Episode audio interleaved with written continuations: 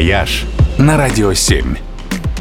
Привет! С вами travel эксперт Ольга Яковина. В известном мемасике Александр наш Сергеевич выходит на балкон, оглядывает деревья и констатирует «Ну все, багрец». Похоже, сейчас у нас наступил он самый, полный багрец. И если вид за окнами портит вам настроение, кажется, стоит попробовать воспользоваться пушкинским методом избавления от осенней хандры. Свою лучшую осень наше все провел в селе Болдино в 200 километрах от Нижнего Новгорода, в родовом семении Пушкиных. Приехал на неделю, да застрял на три месяца. Из-за эпидемии холеры дороги перекрыли. Благодаря этой неприятности мировая литература стала богаче более чем на 40 шедевров.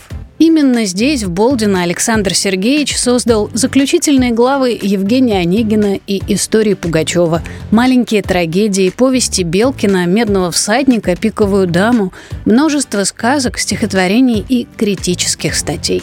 Тот самый дом, где все это было написано, сохранился. Теперь в нем музей, где можно увидеть подлинные вещи и рукописи. В комплекс огромного заповедника площадью более 5 гектаров входит еще церковь Успения с музеем сказок, усадьба в селе Львовка, где с фанатичной дотошностью воссозданы интерьеры из повести Белкина, большой парк и роща.